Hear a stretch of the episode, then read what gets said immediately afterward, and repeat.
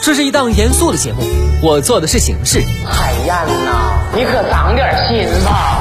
这是一档并不大众的节目，我说的是观点。只要你我让一让，生活真美好。你笑的时候我在思考，我笑的时候希望你能。FM 八八九，你的财富 Radio，评论来了。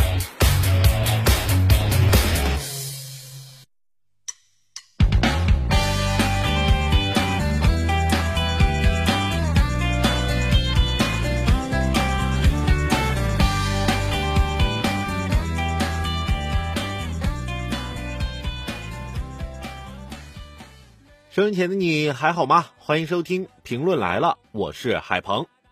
这也快到年底了，作为一个专业的经济类频率，在这个时节，还是要给大家提个醒，在 A 股市场，最起码的风控意识还是要有的，一定要留下几千块钱买电动车，因为现在送外卖需要自己配车了。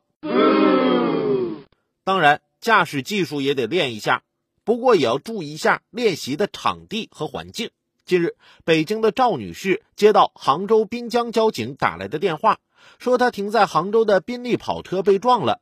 据称，赵女士买这辆宾利花了四百多万，因为疫情不常住在杭州，就只购买了交强险，没有及时办理商业保险。车子是停在地下车库里的，没想到有人在车库里练摩托车。直接侧滑过去，给车门撞了个大洞，维修费用大概需要五十万。但肇事者表示自己也不是故意的，最多赔偿两万。车库里边练车，那你咋不在加油站练钻木取火呢？咋不在博物馆里练投标枪、扔铅球呢？